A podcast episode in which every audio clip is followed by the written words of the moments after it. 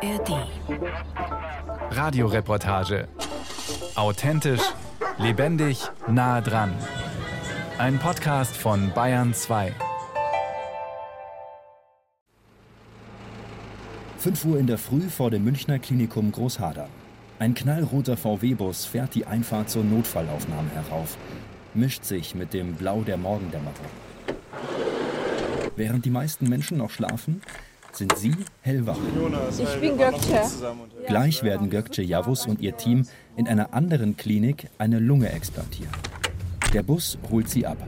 Letzte Vorbereitungen auf dem Weg zum Flughafen. Es muss schnell gehen. Im Auto liest sich Gökçe die Blutwerte des potenziellen Spenders durch.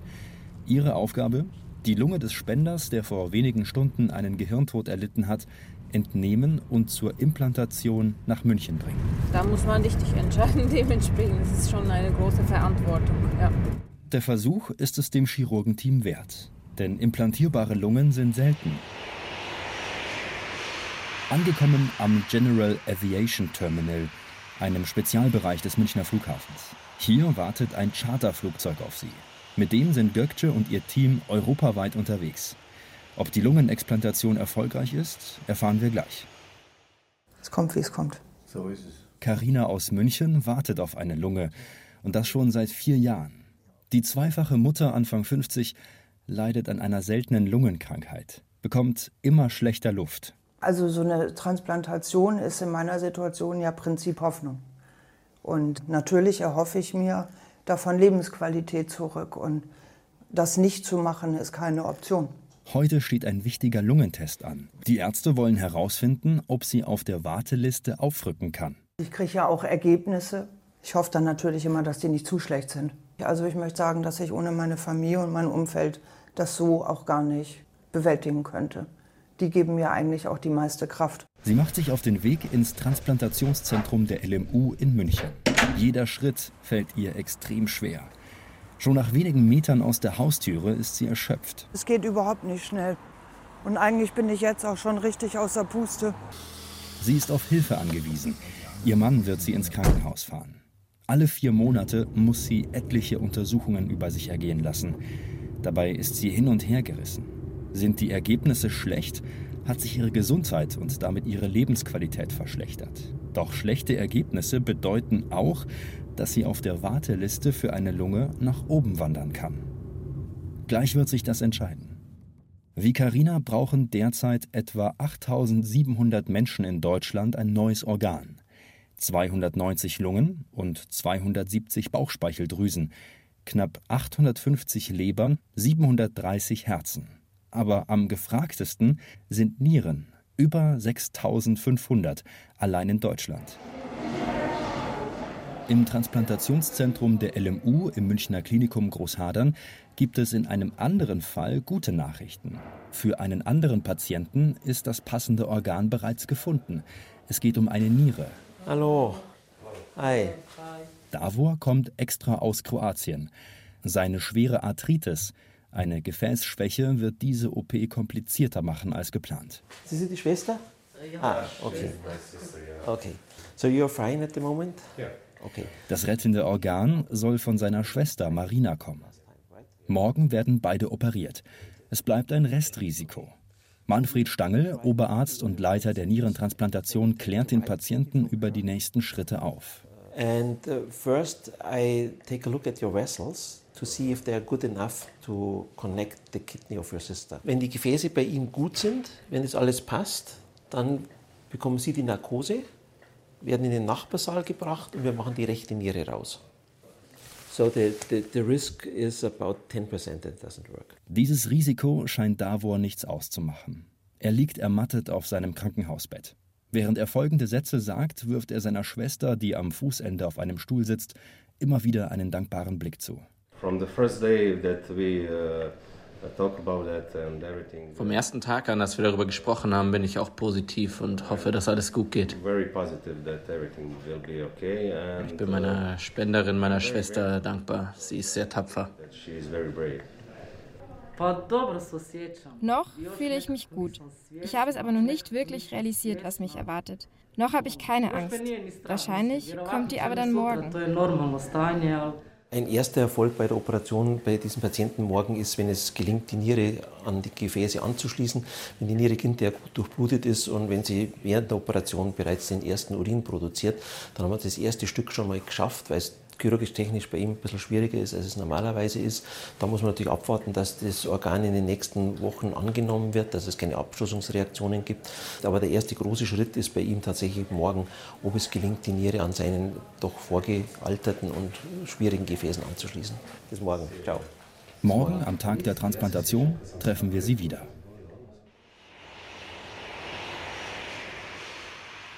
Zurück am Flughafen. Das Chirurgenteam trifft auf die Piloten. Der Zeitplan ist eng getaktet. Der Pilot Markus Obergfeld macht die Maschine startklar.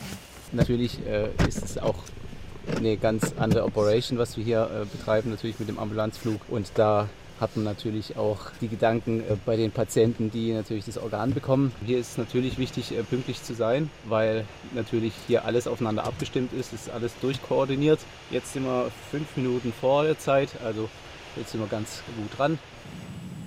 Das Charterflugzeug mit dem Chirurgenteam an Bord hebt ab. Flug- und Fahrdienste arbeiten zusammen. Insgesamt können beim Transport und im OP an die 100 Menschen beteiligt sein. Und so läuft die Logistik ab. Ein Krankenhaus hat den Spender der Lunge gemeldet bei der Deutschen Stiftung Organtransplantation. Sie gibt die Daten an Eurotransplant weiter. Hier sind Empfänger nach Dringlichkeit gelistet. Dann wird das Transplantationszentrum informiert, wer in Frage kommt. Das Krankenhaus schickt das Chirurgenteam los. Sie führen die Explantation durch und bringen das Organ zurück ins Transplantationszentrum, wo dann die Implantation stattfindet. Das Team ist europaweit unterwegs. Dieses Mal geht es an ein anderes Krankenhaus in Deutschland. Aber wo wir genau hinfliegen, dürfen wir nicht sagen. Denn aus Datenschutzgründen darf man nicht wissen, welches Organ genau zu welchem Empfänger geht. An der Klinik angekommen. Gökçe Yavuz atmet noch einmal tief durch. Dann geht es in den OP-Saal. Also wir wollen den Arbeitstag so abschließen, wenn wir das Organ entnehmen und äh, wie gesagt in unsere Klinik zurückbringen können. Das werden wir jetzt erfahren, ob das dann passt, ob wir das entnehmen können. Ein Restrisiko bleibt. In einem Fall von fünf ist die Explantation nicht erfolgreich. Zurück nach München zur lungenkranken Karina, die sich heute von den Medizinern durchtracken lässt. Heute wird sich entscheiden, ob sie auf der Warteliste für eine neue Lunge nach oben wandern kann. Eine Untersuchung macht Karina hier besonders Sorgen. Der 6-Minuten-G-Test ist die schlimmste Untersuchung, weil das so erschöpfend ist, sechs Minuten gehen zu müssen. Das ist halt brutal anstrengend. Und ich laufe, glaube ich, 230 Meter. Auf geht's. Davor aber der Lungenfunktionstest, wenn sie schlechter abschneidet als beim letzten Mal, kann sie auf der Warteliste für eine Lunge eher nach oben wandern. Ein bisschen niedriger. Jetzt kommt ein Widerstand vom Gehirn. Nicht erschrecken, ganz leicht. Lang ausatmen, weit ausatmen, drücken, weiter, weiter, weiter, weiter, weiter. Nochmal tief ein und Stoßatmen aus. Genau. V1-Wert? Das war 28 Prozent. 28? Genau. Oh, das ist dann aber echt schlechter diesmal. Ihre Lunge ist schwächer geworden. Doch der G-Test steht noch bevor. Sind Sie für die Gehstrecke bereit? Ich bin nie bereit für die Gehstrecke. Jeder Schritt fällt ihr sichtlich schwer. Sie gehen hin und her, flott wenn möglich, aber Sie dürfen auch jederzeit Pause machen. Ja? Wenn Sie spüren, dass genau Sie Druck im Brust, Kopf, Schwindel, egal was ist, so Beine sind schwach, bitte machen Sie Pause. Auf jeden Fall. Sie gibt sich Mühe. Sie hat überhaupt gar keine Pause gemacht. Oh, Rhythmus ist gleich. Ja, so. So, Sie haben nach 10 Sekunden, Frau Momal, geht noch? Ja. Genau, super machen Sie das.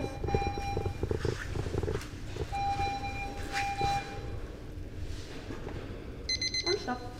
So, sie hat eine sehr, sehr schwere Atemnot. 240 Meter in sechs Minuten. Damit ist sie am Limit.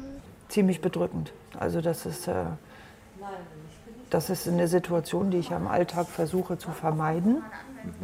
Und äh, wenn ich diesen sechs Minuten G-Test mache, muss ich genau dahin, wo ich im Alltag gar nicht hingehe. Also an diese Belastungsgrenze. Und das macht das für mich so unangenehm. Für Karina gibt es heute aber auch eine positive Nachricht. Der zuständige Chefarzt und Leiter der Thoraxchirurgie Christian Schneider sieht gute Chancen, dass sie bald eine rettende Lunge bekommt. Wenn Sie jetzt auf der Liste aktiv gelistet sind, ab diesem Zeitpunkt können Sie potenziell jederzeit ein Organ bekommen. Wir haben auch viele Patienten, die auf unserer Transplantationsliste die Transplantation nicht erleben, weil einfach sie so lange warten müssen ja. auf ein Organ, dass letztendlich die Transplantation nicht mehr stattfinden kann wir sehen für Sie eigentlich eine gute Chance, mit einer Lungentransplantation wieder sozusagen eine bessere Lebensqualität zu bekommen. Sie kommen Sie relativ sicher dran. Also das kann ich Ihnen jetzt schon sagen. Hoffnung für Karina. Sie wird auf der Warteliste nach oben wandern. Die Hoffnung, dass die Lebensqualität danach deutlich höher ist, ist begründet. Jedes Mal, wenn ich die Gespräche mit denen führe, sehe ich, dass das begründet ist weil ohne sterbe ich irgendwann. Was Karina aber Sorgen macht, die Zahl der Organspenden in Deutschland ist laut der Deutschen Stiftung Organtransplantation in den letzten Jahren deutlich gesunken. Von 1296 im Jahr 2010 auf 869 im Jahr 2022. Woran liegt das? Wir fragen bei Bayerns Gesundheitsminister Klaus Holleczek von der CSU nach.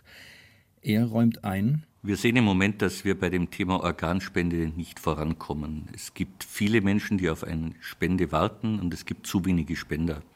Und wir haben ja in den letzten Jahren versucht, mit großen Kampagnen auch darauf aufmerksam zu machen, wie wichtig die Organspende ist.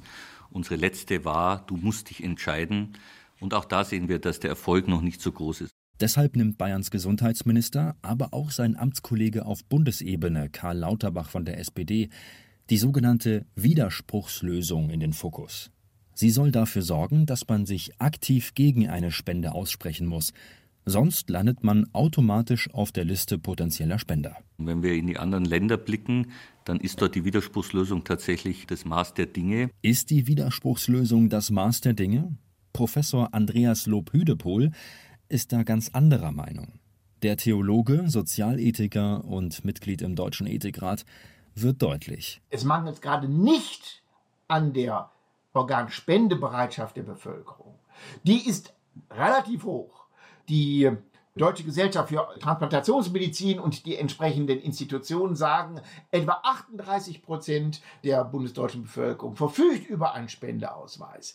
Über 80 Prozent der bundesdeutschen Bevölkerung ist potenziell sehr bereit. Er sieht andere Gründe für den Mangel an Spendern. Also es liegt nicht an der mangelnden Spendebereitschaft, sondern im Wesentlichen erstens an der mangelhaften Identifikation von Spenderinnen und Spendern in der konkreten Situation. Und es gibt vor allen Dingen nicht ein zentrales Spendenregister, wo alle Spendenwilligen eingetragen sind, aber auch umgekehrt die Krankenhäuser die Bereitschaft erstens abrufen können und zweitens dann auch entsprechend die Organe anmelden, die zur Verfügung stehen. Sind also nicht zu wenig Spender, sondern eine mangelnde Koordination das Problem? Bayerns Gesundheitsminister Klaus Holleczek meint dazu, also ich glaube, ein Register ist auf jeden Fall wichtig, aber es sollte bundeseinheitlich geregelt werden. Und auch bei der Widerspruchslösung, wenn die wirklich kommen sollte, dann ist ein Register auch umso wichtiger. Und ich denke, da muss man tatsächlich den Bund dahin bewegen. Wenn jetzt jedes Land da etwas extra machen würde, glaube ich, ist es nicht sinnvoll und auch nicht zielführend. Professor Andreas Lob-Hüdepohl, Theologe, Sozialethiker und Mitglied im Deutschen Ethikrat. Aber bis heute ist es nicht eingerichtet worden. Es sollte zu Beginn des Jahres 2022 eingerichtet sein. Es verzögert sich immer weiter. Erst hieß es Ende 2022, jetzt heißt es sogar frühestens 2024. Und solange nicht die entscheidenden Gründe für eine viel zu niedrige Organtransplantationsquote, die ist wirklich erschreckend niedrig, ja, aber wo die entscheidenden Ursachen für dieses Defizit nicht äh, behoben werden, kann ich ja jetzt nicht ablenken und sagen, wir brauchen eine Widerspruchslösung. Also das ist ein Ablenken von dem eigentlichen Versagen der Politik, die das nicht umgesetzt bekommt, beziehungsweise auch der Exekutive, also des öffentlichen Gesundheitsdienstes. Laut Gesetz sollte es bereits im März 2022 ein Register für Erklärungen zur Organ- und Gewebespende, kurz OGR, geben, das Spender bundesweit zusammenfasst. Doch es existiert immer noch nicht. Wir konfrontieren das zuständige Bundesinstitut für Arzneimittel und Medizinprodukte, Von dort heißt es, die erheblichen Projektverzögerungen wurden im Frühjahr 2022 von dem externen Dienstleister, der Bundesdruckerei GmbH, unter anderem mit der Komplexität des Projekts begründet. Die Aufnahme des Wirkbetriebs des Registers kann voraussichtlich im ersten Quartal 2024 erfolgen. Mit zwei Jahren Verspätung. Professor Andreas Lob-Hüdepohl macht das fassungslos. Die Debatte um die Widerspruchslösung führe weg vom eigentlichen Problem des fehlenden Registers. Außerdem fordert er höhere Vergütungen für Kliniken, die die Entnahme eines Organs möglich machen und eine Stärkung der Rolle der Transplantationsbeauftragten. Im OP-Bereich des Klinikums Großhadern in München bereitet das Team die Nierentransplantation vor. Also, wir machen jetzt ihn nur kurz auf. Schauen wir die Gefäße an, ob die gut sind. Und wenn die Gefäße gut sind, jetzt die Schwester einleiten. Für das Geschwisterpärchen aus Kroatien wird es ernst. Davor liegt bereits in Narkose. Seine Schwester wird vorbereitet in einem OP-Saal nebenan. Operateur Manfred Stangl weiß, warum solche Eingriffe oft heikel sind. Diese Patienten leiden ja in der Regel alle an einem Bluthochdruck, haben in der Regel verkalkte Gefäße und es kann einfach mal passieren, dass die Gefäße so verkalkt sind, dass es nicht mehr möglich ist, die neue Niere dort anzuschließen. Man hat hier schon diese massiven Verkalkungen hier. Ja. Auf der anderen Seite das Gleiche. Dann geht es los. Alles gut. Die Gefäße sind weich, alles gut, von normaler Konsistenz, alles bestens. Die Voraussetzungen sind also gegeben. Jetzt wechseln wir in den anderen OP-Saal. Die Schwester ist dran. Ihre Niere soll nun entnommen werden. Dann ist es soweit. Die Niere liegt freigelegt in einer sterilen Schale auf dem OP-Tisch. Das ist die Nierenarterie. Das ist der Ureter, der Harnleiter. Und da sind sie die Vene. Drei Dinge muss man wieder anschließen. Blutleer ist das Organ nur etwa so groß wie eine Packung Taschentücher. Einer der Operateure bringt die Niere in der Schale jetzt in den anderen OP-Saal. Dort wird sie jetzt eingesetzt. Das erste Mal fließt Blut des Bruders durch die Niere der Schwester. Halten die Gefäße stand? Sie sehen ja, wie klein das alles ist. Ne? Und äh, das verlangt natürlich höchste Konzentration vom Operateur. Okay, wir machen die Perfusion. Haben Sie es? Okay. Pipo-Pinzette, warme Spülung. Operation geglückt. Der Operateur Manfred Stangl zieht sein Fazit.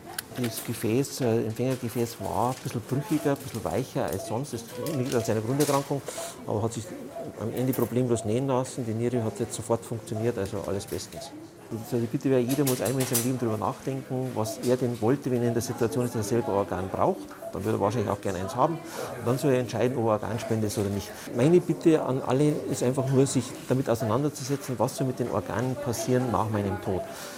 Ich akzeptiere, wenn jemand sagt, ich will nicht spenden. Das muss jeder für sich selber entscheiden. Das muss man akzeptieren.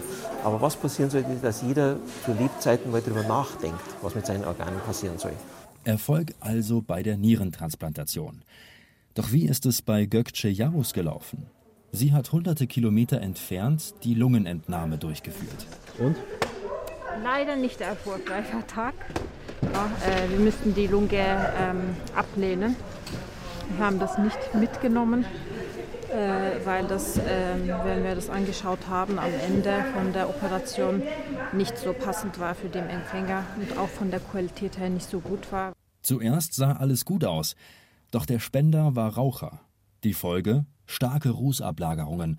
Das macht eine Spende unmöglich. Ohne Lunge geht es für das Explantationsteam zurück nach München. Das Team ist enttäuscht. Jonas Gudera von der Deutschen Stiftung Organtransplantation war mit im OP. Er weiß, wie schlimm eine solche Situation für alle Beteiligten ist. Ja, das ist natürlich schon frustrierend, wenn man jetzt weiß, dass da ein Patient den Anruf bekommen hat, ins Krankenhaus gefahren ist und wahrscheinlich schon irgendwie ins Nachthemd gepackt wurde, im Bett gewartet hat und schon allen erzählt hat, dass er ein Organ bekommt. Und äh, dann wird das natürlich gecancelt, abgesagt. Auf der anderen Seite ist es natürlich auch äh, schön zu sehen, wie viel Aufwand betrieben wird, um besonders mit dem Hintergrund des Organmangels in Deutschland einfach zu versuchen, möglichst jedes Organ, das man sich anschauen kann, auch mal vor Ort anzuschauen. Sie hoffen, dass sie bald wiedergerufen werden und es beim nächsten Mal klappt. Karina, die zweifache Mutter mit der seltenen Lungenkrankheit, versucht derweil die Hoffnung nicht zu verlieren. Ich ähm, lebe mein Leben weiter, weil ich versuche, dass zumindest so weit es geht. Ihr größter Wunsch wäre Skifahren mit ihren Töchtern. In ihrer jetzigen Situation undenkbar. Ihr bleibt nur warten, bis ihr eine neue Lunge hoffentlich Lebensqualität zurückbringt.